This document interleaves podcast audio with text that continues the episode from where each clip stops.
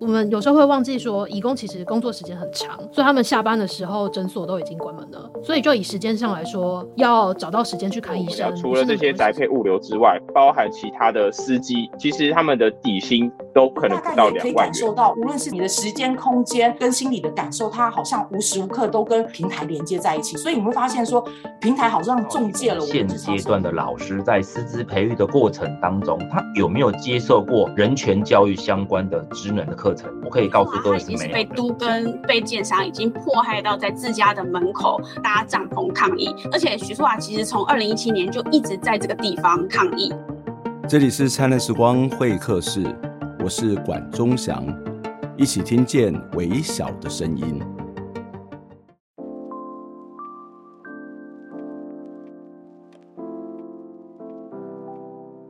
我们的节目谈过好几次双语教育的政策。不过，其实是比较偏向强调母语教育的重要性。这个方向跟政府的政策还有民间社会的主流期待，其实是有一点点的差异。因为大部分的人会觉得双语教育是重要的哦。如果要跟母语教育做一个选择的话，大多会觉得英语的教育是比较优先的。而这样一个方向呢，也是我们政府极力在推展的一个方向。二零三零年，台湾的政府预计要全面推动双语政策，强化英语的沟通能力呢，变成政策生根的第一步。高等教育双语化，还有包括英检量能的扩充，以及提升公务人员英语能力，都是政策的主要的内容。希望透过这些做法呢，让台湾可以走向国际化。虽然说好英语跟国际化其实没有必然的关系。不过，政府的政策既然那么的清楚，我们就想要问：整个台湾教育的后援系统，双语教育的后援系统准备好了吗？公库在前阵子做了专题的报道，这个报道是讨论外语教师在台湾的劳动权益。专题报道故事的主角，他的名字叫做安迪，当然他是一个化名，他是大叶大学语言中心的外籍老师。他在学校要做的工作是非常的多，包括这个校内必修的英语课程、托福考证班等等，都是安迪的授课范围。不过教课时数超多的他，后来却遭到了解职。为什么会这样呢？这期的节目，我们就要邀请到公库记者洪玉珍，一起来透过安迪的遭遇，带您来了解来台求职的外籍教师。究竟面临到什么样的劳动环境？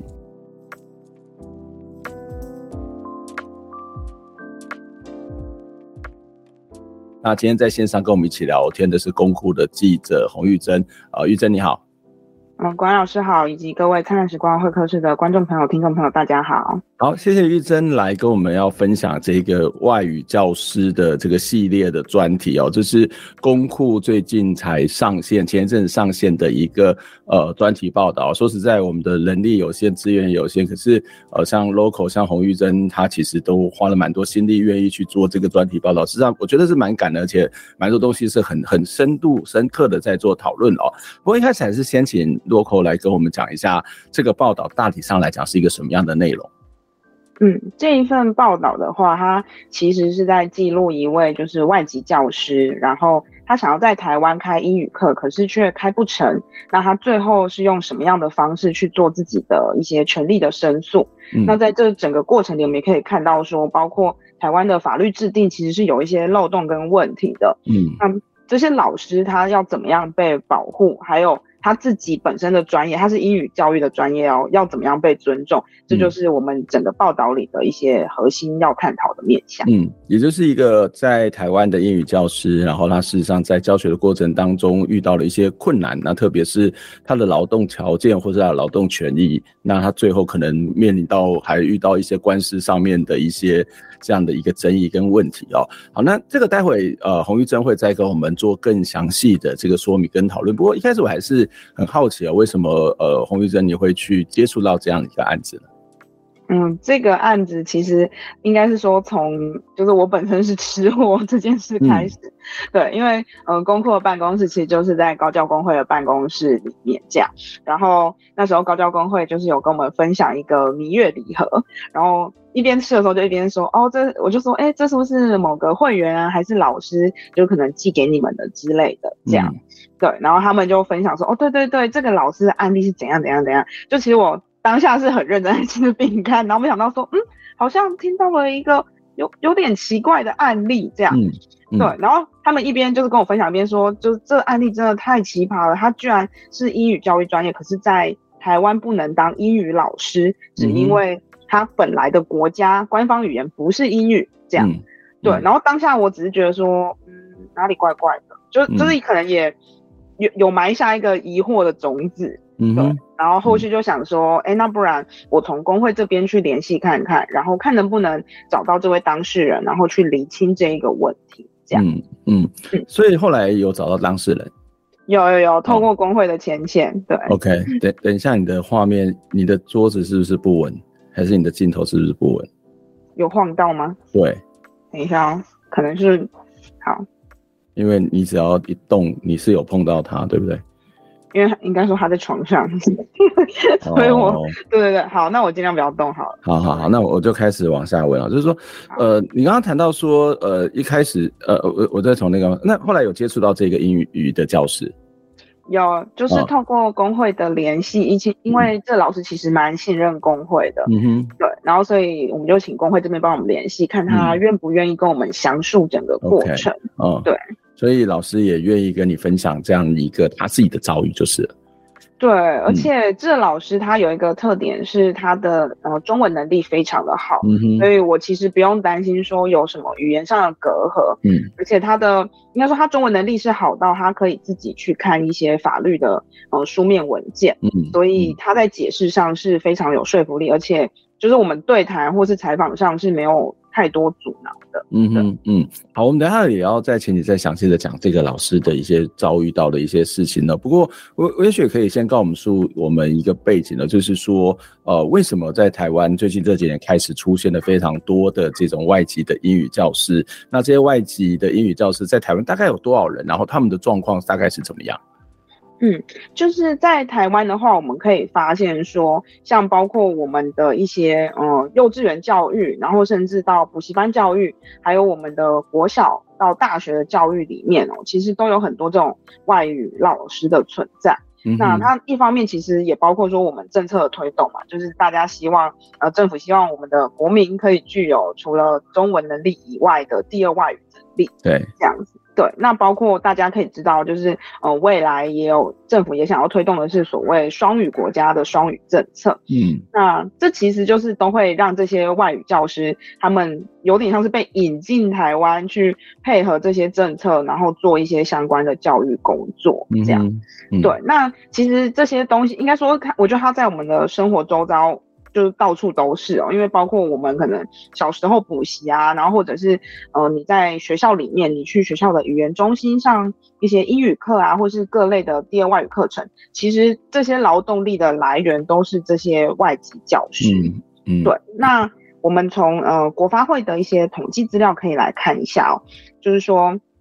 国发会在二零一三年的时候呢，他有去统计说，呃，这些外籍人才他们分别在做了哪一些的呃不同职业的工作。那其中呢，学校教师的工作就是大概有两千四百零八人，就是二零一三年底的时候。嗯、对，那从整个数据来看，不同的学校就对了。对对对，它就是全部，嗯、不管你是什么样的学校.对，统合起来。嗯、对，那它其实是一个逐渐成长的趋势，因为。在嗯，二零二二年的年底呢，其实这个人数就是已经飙到了七千六百多人。嗯，哇，很多。嗯，对。那我们可能就是会好奇说，因为像我们的这个案件当事人，他其实是在大专院校里面担任外籍教师嘛。那到底这个大专院校外籍教师比例有多少？那我就去教育部查了一下，那发现说呢，大概就是一零一学年度的时候，嗯，整个呃外籍。教师在大专院校的情况大概是一千一百零二人，嗯、那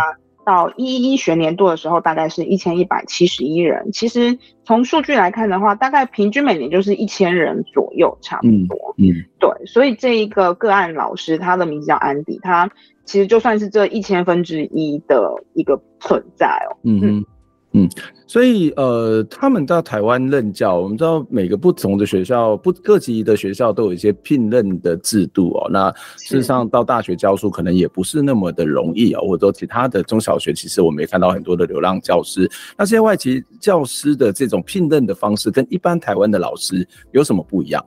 其实外籍教师他跟台湾教师相比哦，他要在台湾任教啊，或者是被聘雇，他是走不同的程序，因为他就是完全是一个外籍人士。嗯、那像我们的这个个案安迪老师呢，他如果要在台湾任教，尤其又是大专院校的话，然后他任职的单位就是所谓的语言中心，那他要符合的法规呢，就是教育部他有制定一个管理办法，叫做各级学校呃。申请外国教师聘雇许可及管理办法，嗯，那他要走这一套流程，然后让教育部去审核他的资格，那包括说，呃，经过学校的一些人事的起聘程序，他才有办法就是在台湾持续任教，这样，嗯哼，嗯，对，嗯，那安迪老师为什么会来台湾呢？嗯，这其实说起来蛮奇妙的，就是，呃，安迪老师他。他在访问的时候，他是有说他以前对于历史是很感兴趣的，哦、对。然后那时候他就是看到那个有所谓亚洲四小龙的那一段历史，嗯、对，就是所谓呃台湾在应该说亚洲地区在一九六零年到一九九零年代就是迅速发展的几个经济体。那当然这里面除了有韩国、新加坡跟香港之外，也包括台湾，嗯，对。所以他当时其实是觉得说，哎，好像台湾是一个就是蛮有趣的。地方，而且他无法想象。然后他在就是大学的时候，他就申请了呃出国的研呃算是一个研究的奖学金。然后他申请到美国的以及台湾的外交部奖学金这两项。嗯，对。然后我就也好奇啊，就说嗯，这样想想是不是其实去美国会比较好一点？但他说当年他在考量上是觉得说，因为自己已经会。呃，会英文了，然后也是英语专业，嗯、所以如果去美国的话，可能呃相较之下比较呃不有趣一点，所以他想要来台湾，然后学另外一个语言，而且他就是看到可能有一些嗯、呃、资料就显示啊，台湾是多元族群的一个嗯、呃、海岛型国家之类之类的，嗯、所以他就是充满一个呃算是有向往吧，然后就是来台湾，嗯、对对对。你你刚刚意思是说他不是呃美国人？就是他不是一个英语的国家，因为你刚刚讲他会会会英文了，然后也会中文，所以他不是，他是哪里来的人呢？就是哪一个国家的人？嗯，他的国家我们可能必须要帮他移民，但是他其实应该说他呃母国的官方语言是法语，那因为一些历史的关系，所以其实他会的语言非常多种，就是英语啊、法语啊，然后甚至各个就是他能涉猎的，他几乎都会。嗯嗯，所以看起来安迪老师是一个对呃台湾有一些些认识跟期待，然后也愿意来这里。特别你刚刚谈到呃他对历史有兴趣，然后这里也是一个多元文化的一个地方哦。然后台湾过去的经济发展，可能对很多国家的人来讲，它可能是一个经济奇迹，所以也让他充满了一些这样的一一个兴趣来到台湾。来到台湾看起来。是符合他自己的一些想法，可是为什么他会最后到学校里面教书的时候，居然会开始跟学校有这样的一些不愉快，甚至法呃有这个所谓诉讼的这种一种一种关系呢？嗯，对，我觉得其实应该说，安迪老师他选择来台湾之后，他真的就是蛮努力的，因为从他的呃一些。经历来看哦，他花了大概七年的时间哦，去学中文，然后甚至他去读一些商管学士，然后还读了教育相关的硕士学位。他等于，我觉得以一个假设我是外国人，我去一个国家深耕七年，那也代表着我某种程度的认同，甚至我想要留下来工作。嗯、那。安迪老师他其实也不意外，他就是嗯、呃、七年的学习结束之后，他就到呃我们文章中提到大叶大学的语言中心去任教。那其实我觉得主要的话会有争，应该说他跟校方会有争议，可能有两大层面哦。嗯，一大层面是他在实际的工作上，其实嗯我觉得是有一点超过负担的，就是说我们可能以为他只是上英文课，但其实没有他。他因为他中文很好，就像我前面说的，所以他要负责帮学校做很多行政工作。然后他身为这种呃我们所谓编制外的老师，变成如果你不做的话，明年要不要续聘可能会是一个压力。嗯、对，所以他其实嗯、呃，反正他我觉得他可能一开始也觉得我能力好，我帮学校没问题。然后反正学校如果可以保障我的工作权，那也 OK 这样。嗯、所以他。做了很多事情，包括我刚刚讲到的，帮学校做一些书简的呃文字翻译，然后合约的翻译，或者是呃，例如说宿舍里面，因为宿舍可能有本国学生跟外国学生嘛，嗯，那他就需要去翻译一些宿舍的法规变成英文，然后让外国学生可以读得懂，类似这样。嗯、对，然后包括说学校如果要去招生宣传，他甚至也跑过一些招生宣传的活动，我自己是觉得蛮。不可思议的，对，嗯、因为这这个工作量其实非常的大，因为我们可以从他每周的上课时数来看哦，就是说他合约里面呢，其实有明定说他每周就是至少要上课就是十八小时，嗯哼，十八小时，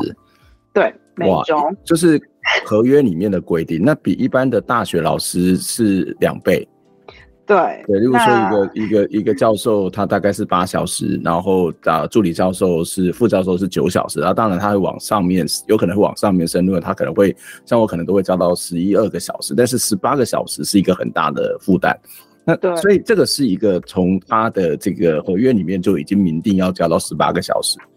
对，就是他合约就是有明定他的一些授课时间，嗯、然后。就是根据安迪他自己的描述，因为除了这十八小时是在语言中心呢，可是有些专业的系所他会希望这些外语教师去协助，例如说，呃，观光系我可能希望有观光英文，或是传播系我希望有传播英文，类似这样，对，那他可能就会被找去支援，所以。总归来说的话，他每周其实上课时数，我觉得更惊人。关老师听了可能会觉得超过了，就是他是到二十三到二十五个小时这么长。嗯嗯嗯嗯。对，那其实这样一个，我觉得算是多工又呃比较长工时的状况下，那当然学校能不能给予相对应的保呃保障，也是嗯安迪老师注重的嘛。嗯嗯。对，那可是呃在法规上呢，就是二零一八年教育部订定了这个各级学校管理办法之后，那它就变成说，呃你外语中心的老师，你只能教你母国的官方语言这件事情，它就变成学校拿来限制安迪老师开课的一个。武器吗？或是手段？可以这么说。嗯，嗯对对对。嗯，为为什么会成为限制安迪老师开课的武器跟手段？就是说，你的意思是说，他母国的语言并不是英语嘛？那那那就不要教英语就好了，那就去教其他的语言，那不是更省事吗？为什么会变成是限制他的手段？那这反而符合法规啊。嗯，就是应该说他要回归到这个老师的专业，因为安迪老师他本身从就刚刚讲，他从大学就是读英语专业出身，嗯、然后。他其实一直是希望可以用英语专业去做一个教学这样的工作，嗯，嗯对，所以我其实后来就是也有问他，应该说，呃，他在语言中心的时候，他后来就是也有开一些，例如说，呃，基础法语啊，或是中级法语、高级法语这样的课程，嗯、对，然后，呃，我就那时候就有问他说，其实你在跟学校起争议之前，你就有开这样的课啦，那到底有何不可嘛？看起来你好像也可以教一法语课。嗯这样，嗯，对，然后他就说，其实当时呢，就等于是，呃，学校的有一个法语外师要离开了，所以学校就想说，那不然就是找安迪来，呃，有点像你来上个一两堂课看看，而且你等于是母国语言就是法语嘛，那学生有点是一个沉浸式学习，可能效果会更好的情形，嗯，嗯，对，所以他，我觉得他也是不排斥，只是说他不觉得那是他本来想要教的一个专业方向，因为。那个准备的课程跟领域是完全不一样的，他等于要从头开始，嗯、对不对？嗯，所以呃，我不太理解的地方是说，学校就是说，他为什么会成为一个威胁？说你只能够去教你的，按照法规回到你的母母国的语言去教，那他要同时去兼其他的这个英语的课程吗？或者其他行政的这样的工作吗？或者是说，对学校来讲，那我们就合合法啊，合法之后才不会出问题啊。那如果我让你去教不是你的语言的本身的话，那它其实就不不合法。那对学校来讲，那可能也会是一个困扰，不是吗？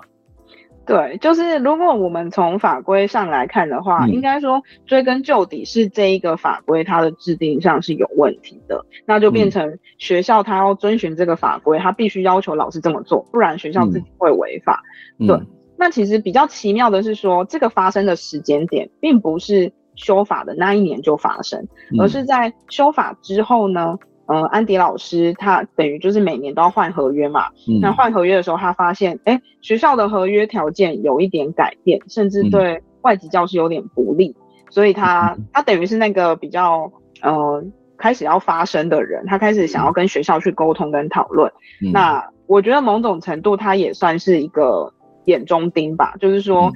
如果你今天对合约没问题的话，那搞不好学校可能不会用这条法规来针对你。可是因为你今天一直对劳动条件有疑义，所以学校也顺势就是用这个法规要求说，哎、那你以后都不能开英语课了，你就是只能开法语课。嗯、那我觉得开课这件事是可能好，我们刚刚讨讨论起来好像不是一个问题，可是重点是你到底有没有这么多的学生去上这一门课，这是另外一个问题。嗯哼，对。那很明显就是在安迪老师他开课的最后一年。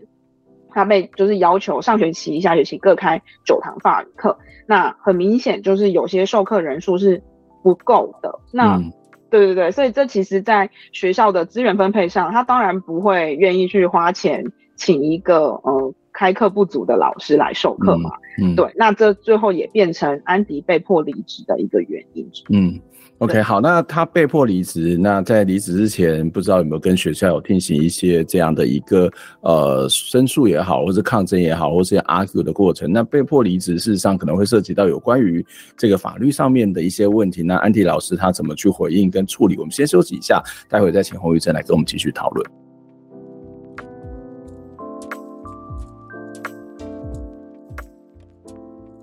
今天是灿烂时光会客室 Report Story 的单元。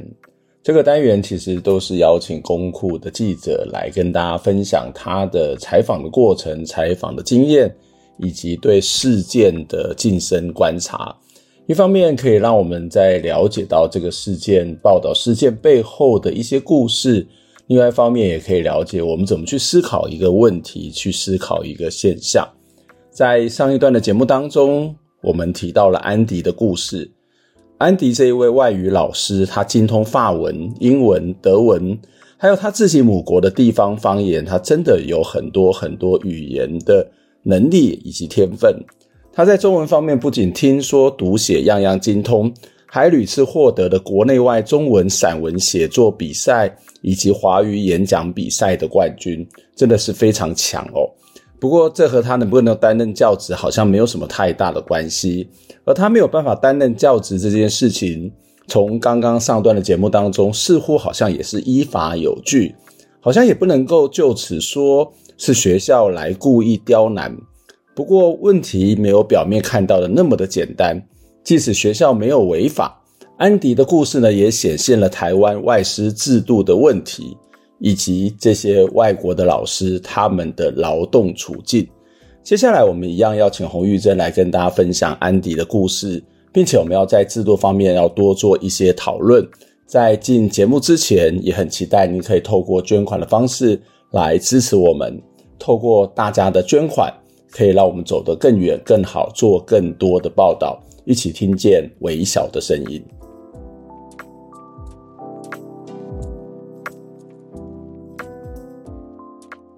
欢迎再次回到《灿烂时光会客室》节目的现场，我是主持人管中祥。《灿烂时光会客室》是由公民行动营记录资料库独立制作。我们通过人物的专访、议题的整理，还有新闻的回顾，带大家去了解到一些争议性事件背后值得我们要去关注的议题。我们有 Podcast 频道，也有 YouTube 频道，欢迎大家能够订阅、收听、收看。也期待你可以透过捐款的方式来支持我们，让我们一起听见微小的声音。今天在节目当中要进行到我们的 Report Story 这个单元哦，就是请公库的记者来跟大家分享他所做的报道，以及在报道过程当中的一些观察，还有心路历程哦。在线上跟我们一起聊天的是公库的记者洪玉珍，洪玉珍你好。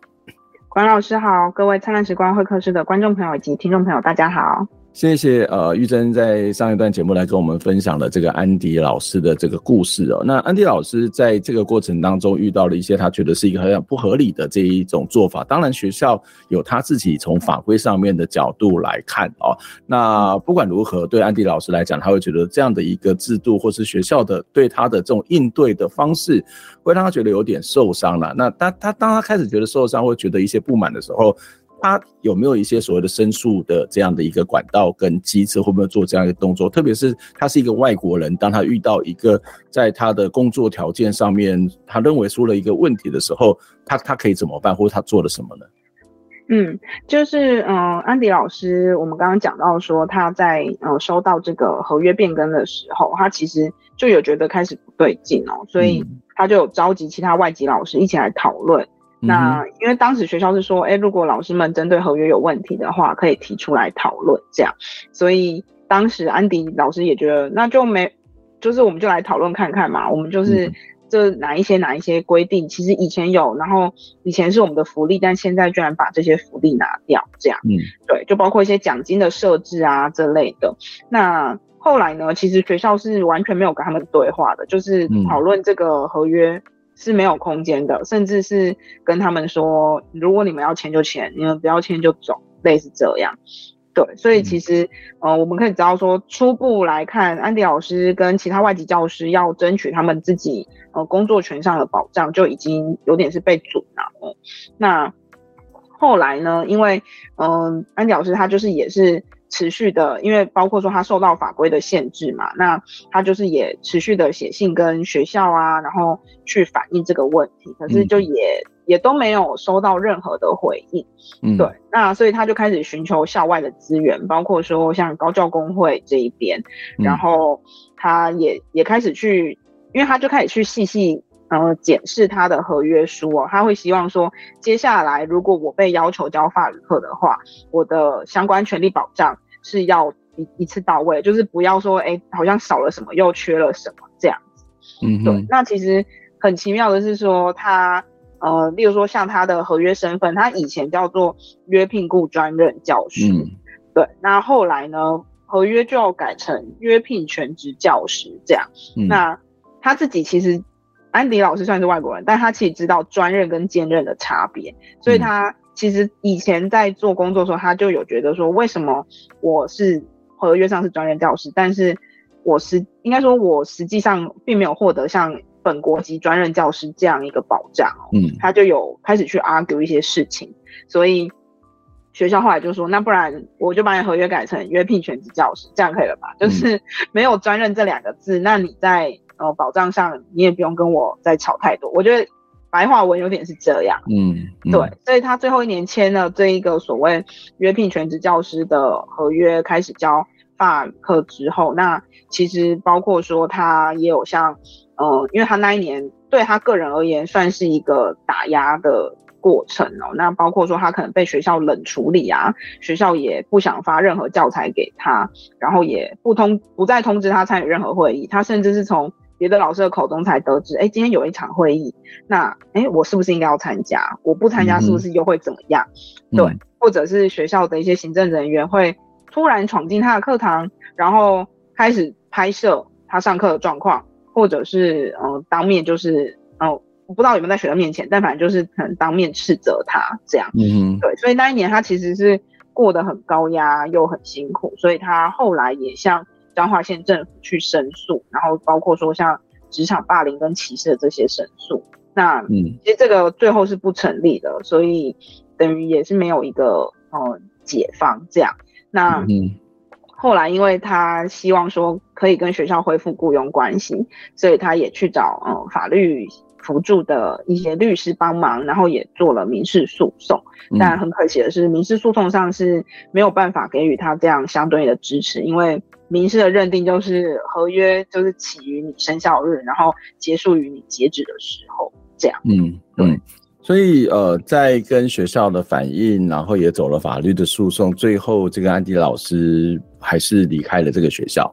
然后在民事上面也是一个败诉。那当然从学校的角度来讲，我觉得呃，或许他的理由是很正当，先不管那个过程里面到底发生了什么事情，或是之前的这个呃，他兼了那么多的课，到底是不是一个合理的状态？这当然是一个呃，从我的角度来讲，这个大量的兼课，那如果如果假设没有一些相对应的这种呃这种保障的话，我觉得这个是对老师是一种消耗，也是一个很不公平的这种做法哦。可是如果从法律的角度来讲，呃，学校大可以说那。啊，对啊，那我们现在法律法规已经改了啊，就是本来只能够教自己的本国语啊，你的本国语是法语又不是英语，那所以要求你教法语，然后你不愿意教，或是你你在那边有什么意见，所以没有聘，好像从学校角度来讲，看起来还是一个一个蛮蛮正常的哈，所以说或或者是一个依照法规去行政的部分，但是即使它是一个很正常或是依照法规去行事的部分，它还反映出了这个。外籍教师他在一个台湾的工作上面的一些保障哦，在一般来讲，我们的呃老师，如果你是一个专任的老师，你当然会有一些相关的法规啊，大学法啊，或者说其他跟公务人员相关的法规会有一些一些保障哦，就特别是国立大学老师。啊，如果是一个兼职的老师，那兼任教师当然会有一些劳基法相关的保障啊等等的哦，那呃或者是一些教师法相关权益的一些保障，我我不知道这个以安迪老师的这个案子来说。那他在法律上面的保障是什么？我刚刚谈到的这种不同教师应该有的这个法律保障，也适用于在这个安迪老师这一种呃外国的这个外语教师的身上吗？就是如果从个案上，就是从实际案例上来看，其实这些外籍教师，我觉得他们有点像是处在一个三不管地带，就是大学法、教师法还有劳基法是都没有办法去保障到他们的。即便说我们可能会觉得，哎，大学法里面，呃，关于教师的聘聘任啊之类的这些规则，应该要合理的、合法的适用在这些外籍教师身上。嗯，可是很显然，因为他们是呃每一年都会换合约，所以其实他到底能不能被续聘，就取决于他有没有那一张合约为基准。那谁要给你合约是学校，那学校怎么样决定给你合约？当然就是看你的表现跟状况，还有。刚讲到，当然我们也不排除说学校是为了符合法规去做这样的调整。可是，在这整个制度里，其实我们可以发现，当这个外籍教师他劳动权益受损的时候，他是没有，就是没有办法去做任何的申诉或是为自己争取权利的。嗯嗯，这件事情我觉得还有一个蛮值得讨论的地方，就是呃，安迪老师在这个遇到这个法律上的问题，就是我你是一个。呃，说母语是一个法国法国法国语的法语的地方，但是你要来教英语，那一开始的时候没有法律，其实可以啊，反正就是外国人来教。我记得在台湾很多的，不管是补习班也好，或者是在这个中学各级学校里面，他来教英语课程，他不一定是这个。呃，英语系的国家不一定是美国人，不一定是英国人，不一定是澳洲人，可能是他其实是其他的这种语言的这种呃母语的这个国家哦。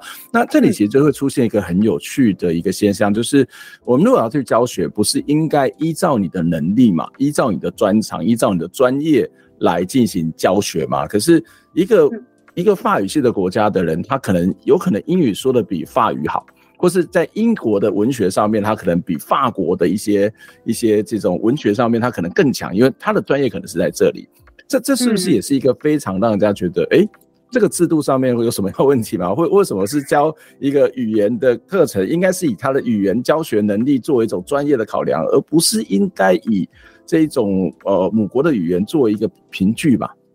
对，我觉得这整个和呃制度上，我们可以说。它算是一个合合法但不合理的状况。它不合理的情况，就像刚刚管老师讲到的，嗯、就是说，像安迪老师他本身的专业受训的历程都是跟英语教育有关。嗯、那到底为什么他要被迫去教他母国语言？就像例如说，我们台湾人哦，这个这个例子其实也是高教工会的那个组织部主任林博一跟我分享的。他说，假设你一个台湾人去日本。读呃日语相关科系好了，然后你后续想要在日本的大学担当担任一些呃外语教师，然后你可能想要教日语好了，因为你就是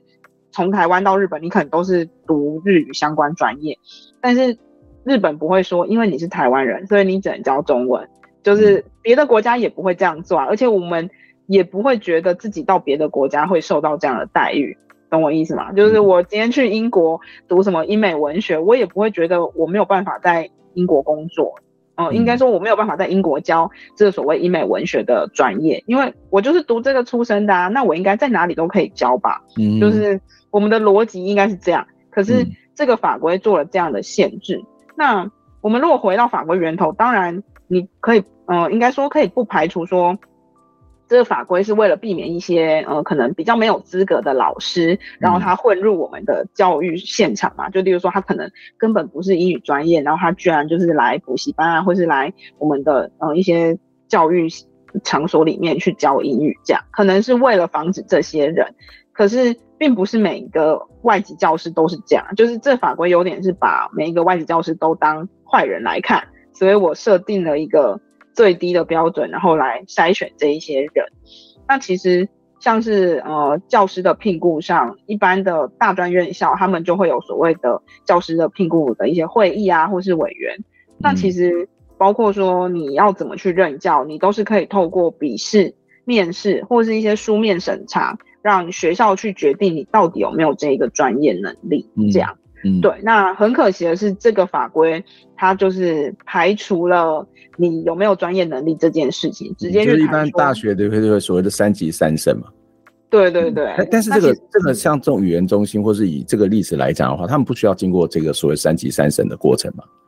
嗯，实际上有没有三级三审我不确定，但是其实安迪老师他也是要缴交他，比如说过往读的呃一些学经历啊，然后他。就是所做过的一些事情，这些就是书面或者是，我相信如果学校要他试教也也是 OK 的啊，就你学校都可以提出这些申请跟要求，因为你本来在聘雇本国老师你就这么做了，你聘雇外国老师你要检测他的专业，你也是可以这样做的啊。对，那可是这个法规等于直接弱化了学校去评估一个老师专业能力的这样一个权限嘛，就是哎，我直接用法规来限制你到底可以教什么，那。这其实，我觉得另外一个荒谬的是说，如果今天安迪老师他不是在语言中心任职的话，其实他的人生可能会不太一样。嗯，就是对，因为这个法规只限制在一些外语中心，就是对。那所以如果今天他去，例如说他去英，他被英文英语系聘雇，会不会其实今天他也不用面临这个状况呢？我自己有时候会不禁去想这个问题。嗯嗯。在这样的一个报道完之后，你觉得你想要告诉大家、社会大众什么样的故事呢？除了这安迪老师的遭遇，以及这个法律上面可能有一些呃非常不合理或者是一个不妥的地方之外，你觉得我们的读者读完这个东西，他他可以收获到什么？嗯，我觉得应该是说，这个案例它虽然是一个，哦、我我可以直接说，它就是一个蛮小众的。一个情况哦，因为不是每一个外籍人士在台湾都会去语言中心当英语老师，对。那可是我会觉得说，安迪老师他本身在这整个争取过程中，他是突破他自己语言的限制，然后他很努力的尝试各种管道。嗯。那我们也可以看到说，当然以学校立场会觉得这是合法合法下所产生的一个结果跟状态。可是对于一个你说他来台湾七年，然后。呃，前七年都在认真学习中文，融入台湾社会，甚至对台湾有所期待。那也看到台湾开始在推广一些双语教育跟政策的人。那我身为，如果我是这样一个，呃，我看起来好像会被台湾政府需要的人，但我最后居然是好像是免洗筷一样，我合约结束就结束了，然后你要去哪里不干我的事。这种，我我自己是觉得蛮心酸的，而且。嗯，我会觉得蛮可惜的，就等于我们极力政府在推动这些政策的时候，到底这些老师他有没有一个确切的法律保障？他要申诉有没有管道？对，很显然是蛮缺乏的。嗯，那我自己也会希望说，嗯，读者在看这一系列报道的时候，可以看到说，一个外国人他怎么样去尝试理解台湾的法律，甚至他穷尽各种办法，他只是想要，我觉得。嗯、呃，很很直白，就是他其实真的只想要一份工作，然后好好在台湾生活。可是这件事情很显然他是被区隔出来的，即便他是一个拥有呃永久居留权的人，他还是不被认为是台湾人的身份，这很可惜。嗯嗯，在这个过程当中，采访的过程当中有没有什么困难呢？就是我们知道以前之前在讨论韩国的时候，你觉得哎语言可能是一个困难。那刚才谈到这个安迪老师的中文很好，所以看起来语言不是太大的这个障碍吧？对对对，这这次就是语言已经不是障碍，但是我觉得比较困难的是说，嗯，一方面是法律的厘清嘛，就是我要去。跟例如说劳动部啊，或者是国发会，然后教育部去厘清说这法律的适用性到底是怎么样。嗯，然后另外一部分是说，我很担心可能写到最后，其实安迪老师可能不想要这一篇报道见光，这样。嗯、对，那就呃以记者立场来说，当然你就是功亏一篑嘛，就是你最后什么都没有。可是。我觉得这当然就是也是我跟安迪老师要去克服的事情，就是我不能只为了我的工作而去写这一篇报道，因为我的工作会因为这篇报道而结束。就是我追这个案件，可能因为我写完了我就结束了，可是这个当事人他是要继续在台湾社会生活的人，他仍然可能会被找出来是谁，或者是他要面对各种压力，所以。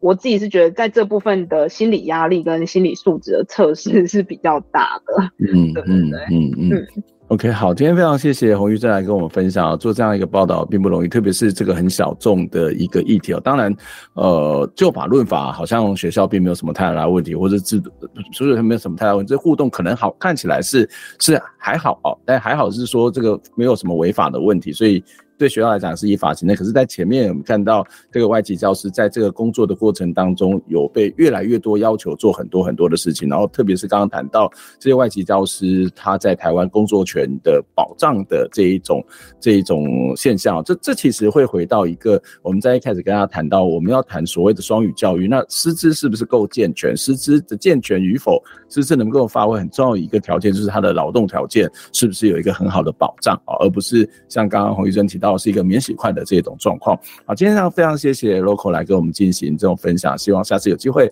再跟你讨论一些相关的话题。我们下礼拜再会，拜拜，拜拜。